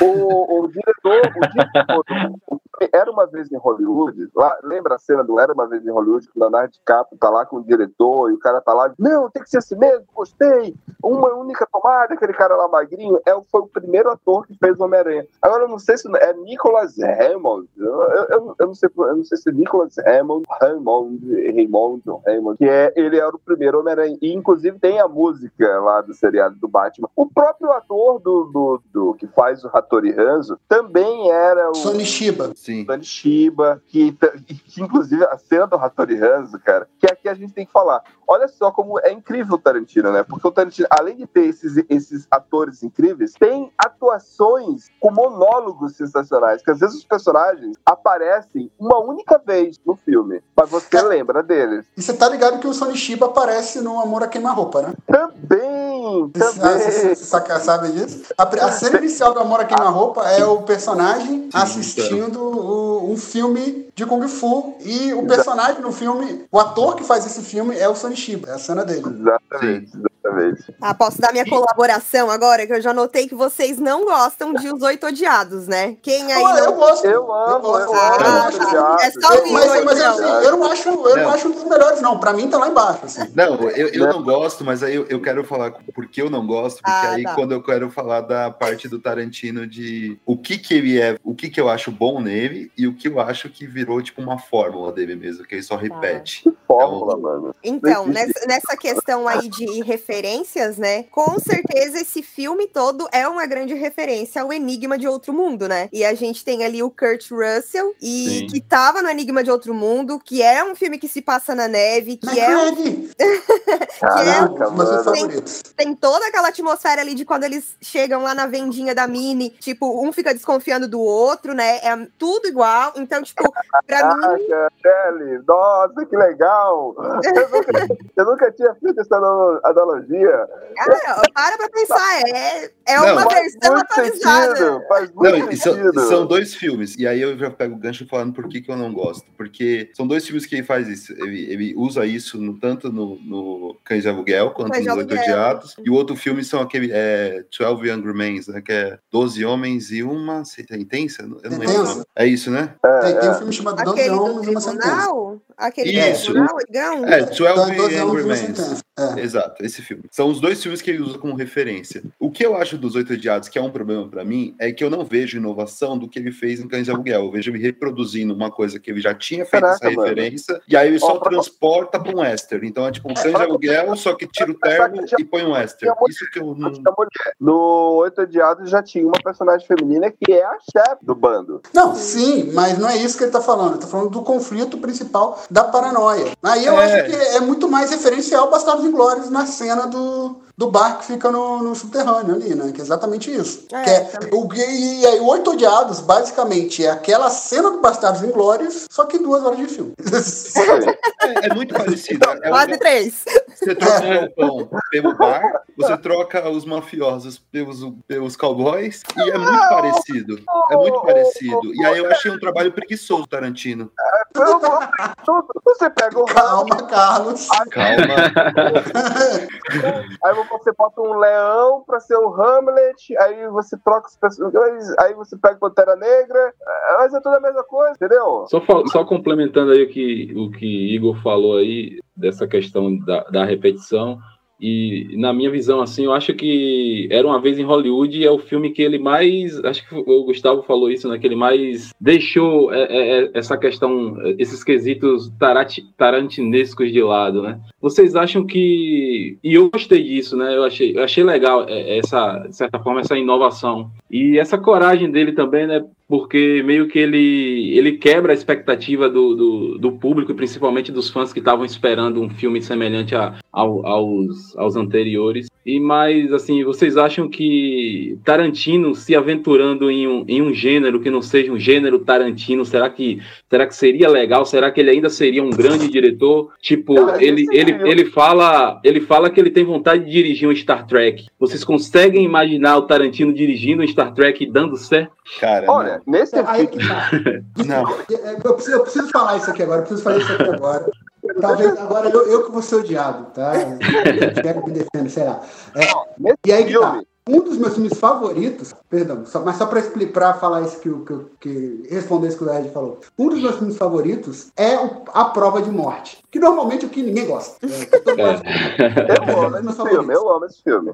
E eu vou explicar por quê. Primeiro, ele foi extremamente corajoso nesse filme. É o único filme do Tarantino que é linear. Ele não vai e volta no tempo, ele é, É. linear. Segundo, é o Tarantino mostrando, mostrando o seguinte: aqui eu consigo fazer, além dessas histórias picotadas, porque eu consigo fazer um cinema de nicho. Eu consigo fazer um cinema de gênero. A Prova de Morte é um filme de gênero. Trash, trash total. Exatamente, é um trash é, é, exploitation, tem cenas é, é, diretamente chupinhadas assim de, de exploitation. É um filme até Fair Game, que é a cena da, da garota da mulher segurando, é um filme australiano, né? Caraca, aquela cena ali, É. a a Tem cena, tá a, a cena final do filme é quase que uma cópia, também, uma cópia no sentido de, né, de, de uma referência direta ao filme chamado Faster Pussycat Kill Kill. Então, tipo, ele tá mostrando ali a capacidade dele de falar, gente, eu posso fazer uma história linear, eu posso fazer um filme de gênero se eu quiser, eu posso, ele pode fazer praticamente o que ele quiser, assim, nesse sentido. Ele tem essa capacidade. Tem, tem, essa- E É, eu acho o que ele entregar um filme mais muito bom, muito redondo, que tem que ser trash quando tem que ser, tem que ser sério quando tem. É um filme, é uma galhofa o filme, só que é trash quando Gente, tem que era ser. uma vez em E ele é Hollywood. sério quando ele tem que ser. Então eu gosto muito da prova de morte por conta disso. Era uma vez em Hollywood. Tarantino, ele deu uma coisa que ele nunca tinha trabalhado antes, que foi trabalhar cargas de sentimentos. Ele deu nesse filme uma sentimentalidade. Primeiro, ele criou um romance. E eu não estou falando de um romance de homem e mulher, não. Um romance ali, uma parceria entre dois homens, dois parceiros, dois Bromance. amigos. É um, é um bromance ali. Broderagem. dois ali. É, exatamente. e, e outra, e aí você olha aquela cena do Brad Pitt indo naquela estrada, pegando a, pu a Puse, e aí ela ali querendo fazer é, algo que ele olha para ela e diz: Menina, olha para você, você acha mesmo que eu, velho, vou cair nessa sua lábia, nessa sua lábia aqui? Nesse, eu não vou ser preso por sua causa. Aquilo dali, gente, ele tá criticando o Polanski. Ele é um ataque direto ao Polanski, caramba. Sabe? Uma coisa que ele nunca tinha trabalhado. Olha, você quer, que eu, você quer que eu entre nisso mesmo? Não, não vamos entrar nisso, não. eu tô brincando, enchendo o saco, tô enchendo o saco. Polanski, ele pega o Polanski, ele não dá nenhuma fala pro Polanski. O Polanski aparece na história porque ele é um personagem histórico, mas ele não dá fala para ele, ele não dá voz pro Polanski, ele não dá voz pro Charlie Mason, entendeu? Ele não dá voz para esses caras que são, foram babacas, entende? E aí, quando ele, ele- ele- não que o Brad Pitt seja santo, muito pelo contrário. O personagem que ele faz não é que ele seja santo. Mas aí ele diz assim: olha aqui, cara, tipo, eu não vou fazer isso, entendeu? Não é porque eu não quero, porque, é, entendeu? É um julgamento moral. Obviamente, o Tarantino é um cara mais. é- Ele é quase um redneck, se a gente for. O Tarantino é praticamente- Quase não, ele é, ele nasceu no Tennessee.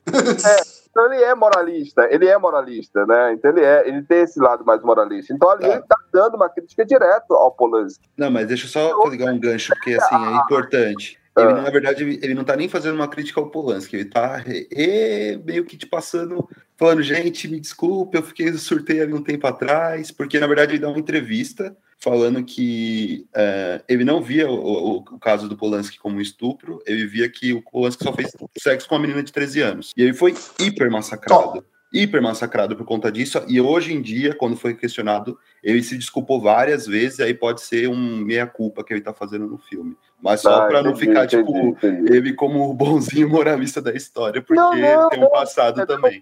Eu não tô dizendo que ele, ele é bonzinho moralista, eu tô dizendo que ele- por, pelo fato dele ser um redneck moralista, entendeu? Não, não é a figura, ah, ele é bonzinho, bom samaritano. Não é isso que eu tô querendo Não, não, dizer. sim, não, eu não Mas entendi. criticar o Polanski, sim, entendeu? Não, não, com certeza, com certeza. essa a fala dele, sim, também é o meia-culpa. É, o que eu queria entrar agora, se vocês não se importarem, é. Eu queria falar, tipo, da- das estruturas do Tarantino. Porque, assim, eu vejo o Tarantino como um, um diretor que ele é esse diretor das referências. Ele é um cara que viu muitos filmes, tem muito domínio sobre cinema, porque viu muita coisa. E aí ele começou a filmar muito com, com base nas referências que ele tem. E aí que eu, que eu acho que o Tarantino ele tem duas separações assim que eu acho legal. Ele tem isso, que ele é um diretor de referências, ele gosta, por exemplo, a produtora dele é Banda Parte, então que é o filme do Godard, o Godard para ele é é uma grande referência, a novela, novela Vague é uma grande referência na vida do, do, do Tarantino, principalmente na, na questão de roteiro. É, ele é, para mim, o, o, o que o Truffaut foi na novela Vague, o, o Tarantino é no cinema indie. E, e ele também é esse diretor dos roteiros re, é, rebuscados, que ele tenta trazer esse cotidiano, mas ao mesmo tempo ele traz o exploitation como uma forma de romper e deixar claro que ele está falando de um filme. E tudo isso é uma coisa que são muito bem-vindas no, do cinema Tarantino, tanto é que ele ganhou a Palma de Ouro, né? Pulp Fiction ganhou a Palma de Ouro em Cannes. O que eu acho que depois que ele entrou num circuito mais comercial, quando ele se tornou um, um, um ídolo pop, ele as pessoas gostaram do Tarantino porque os filmes dele são diferentões e tem essa pegada muito da violência, da, do sangue e, e aí que eu acho que ele reproduz fórmulas. Ele reproduz a assinatura, que a assinatura dele é essa, da referência, da montagem, montagem acelerada. Só que eu acho que ele reproduz fórmulas de, de sempre ter essa questão uh, da ação, porque é o que vende para o povo. E aí que eu mas, acho mas Igor, Igor, ele não tem que vender o produto dele, Igor. Eu, eu vou te... Não, exato, mas. Não, ele, não ele, ele, ele pode vender. Ele ah, pode o vender. 007. O 007 aí tem relógio. Mas outra. É Ah, mas você não espera nada do 007. Você não vai esperar uma revolução Exato. do 007. O Tarantino é um diretor é ator. Ele é um diretor ator. Ele é autoral. Não, ele se recusa. O Tarantino diz: Eu me recuso a colocar marcas nos meus filmes. Meus filmes vão ter marcas fictícias que faz parte do meu universo. É o Big Carrona Burger, é o Red Apple, cigarro, é a roupa da uma. A, a, a Uma Turra veste uma roupa. No filme seguinte, a Jack Brown vai comprar a mesma roupa da Uma Turra. Que ela usou no filme anterior, sabe? Então ele tá usando sempre as- os, os mesmos produtos. É, Não. é, é, Mas não isso, usa- isso é o mundo dele. Isso é o mundo, isso não é assinatura. Isso não, é- isso não é, é o universo dele, isso daí não é assinatura. O que eu tô falando Não, é, mas- assinatura o- é a marca do, é a marca do, do diretor em termos cinematográficos. Mas digo, se ele não vai usar o dinheiro dos patrocinadores, o cara que bota lá o carro lá, o Rolex do 007, pagou bilhões para ter um Rolex no filme. O cara, se ele não vai receber esse dinheiro, ele tem que fazer o dinheiro de alguma outra forma. Não, eu, eu não tô nem com, com juízo de valor aqui, Carlos, se ele tá certo ou se ele tá errado. Não, não tô nesse, nesse quesito. Eu tô falando que o cinema dele, ele, de um momento ali, ele se preocupou muito com esse lado comercial, sim. E aí eu acho que ele se tornou menos Faz interessante, parte. na minha opinião. Na minha opinião. Por exemplo, o Godard, que é o que ele é o grande fã do Godard, o Godard nunca se preocupou na vida se o cinema dele vai ter um zilhão de pessoas ou se vai ter ninguém. Ele faz a arte dele pela arte dele. E dane-se. Tanto é que o Godard, o, o, o, o Pulp Fiction é um filme que o, que o Godard é muita inspiração, né? Para muita gente ele é, é o novo acossado, né? O Pulp Fiction seria o acossado dos anos 90. E o Godard olhou o filme e odiou. O Godard falou: não, esse cara não, não faz. Não, é uma vergonha falar que ele tá copiando esse cinema, tá ligado? Essa é a vergonha da profissão. Jeito francês dele, é. Quase isso. E, tipo, e ele vai muito na linha do Godard e do Sérgio Leone. São os dois pilares dele, assim, absolutos, assim, realmente. E eu acho que o Era Uma Vez em Hollywood é um filme que eu acho muito bom, porque ele tá sendo uma referência muito, muito, muito, muito forte dos filmes do Sérgio Leone. Ele tá fazendo uma homenagem muito forte ao Sérgio Leone e ele deixa um pouco de lado essa questão comercial dos filmes deles, porque isso eu acho que o, o Era Uma Vez em Hollywood foi um filme um pouco menos comentado do que os outros. Apesar que no final ele taca um pouquinho ali também, mas eu acho que é um filme que ele Mas, tá falando assim, muito mais de referências. Que a tanto, parte né? que eu mais gosto. Não era uma vez em Hollywood, a, a cena de confronto final é uma cena até muito engraçada e meio galhofa. Não é, não é a violência ser utilizada do, do Tarantino. Né? Não sei se a Michelle concorda comigo. Sim. Mas o combate do Brad Pitt com a galera da- da- do culto do Mason lá, velho, dá pra você dar risada fácil, porque são três patetas, são três idiotas, e o filme pinta eles, coloca eles como idiotas, não- ele não, não faz questão de, de, de tentar traçar, não. Tarantino, isso é bem claro no filme, são três idiotas que invadem uma casa, achando que estão invadindo uma, invadem outra, né? Já começa por aí, demonstrando. E, bom, e, e- o, e o personagem Brad Pitt, que esqueci o nome agora, foi já estabele- estabelecido como um personagem foda. Afinal de contas, ele consegue lutar com o Bruce Lee. Dá o Né? pau no Bruce Lee, né?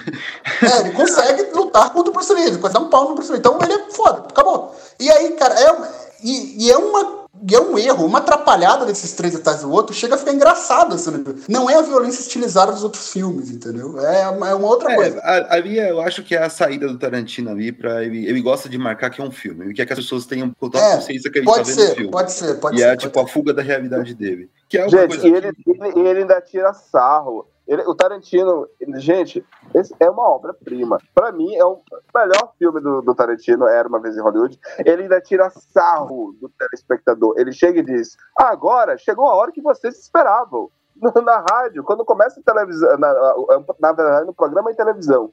Quando o Brad Pitt vai ligar na televisão lá, aí começa lá o programa e diz: agora chegou o momento que vocês tanto esperavam. Porque o filme todo não teve violência, a não ser um soco que ele deu no hip. E agora vocês vão ter. Vocês querem ter violência gratuita? Então toma violência gratuita.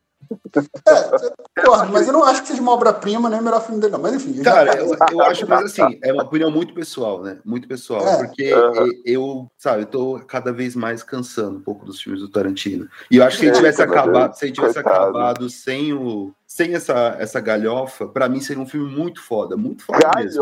Galhofa? Você acha eu era uma vez em Hollywood? Não, Galhofa? não, tô falando da cena, da cena com a família Manson.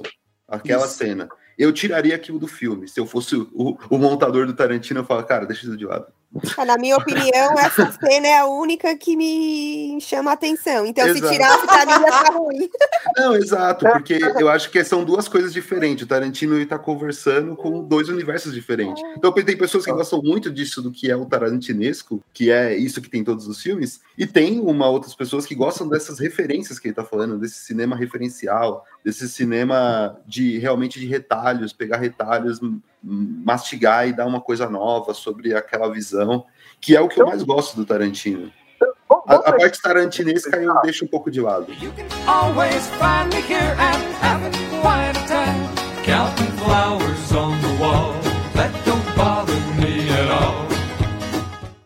E é isso aí. Muito obrigado, Michele, por- participar aqui com esses marmanjos aqui. Ah, então, gente, obrigada aí pelo convite, tá? Quero agradecer o convite e a participação que foi muito legal, me diverti bastante. É, não teve tiro, porrada e bomba, pelo menos aqui da minha parte, tá? Eu vim em paz, acho que me saí bem, não, acho que não arrumei treta com ninguém, né? Só com os fãs aí de cães de aluguel, né? Mas Verdade. é isso, né, gente? E quem quiser conhecer um pouco mais aí do meu trabalho na internet, né? Como eu já falei lá no início, eu tenho o canal Café com Naftalina, onde eu mostro alguns itens da minha coleção de filmes. Eu coleciono filmes em DVD, Blu-ray, agora tô colecionando em VHS também. Tá entrando até Ah, algum- delícia.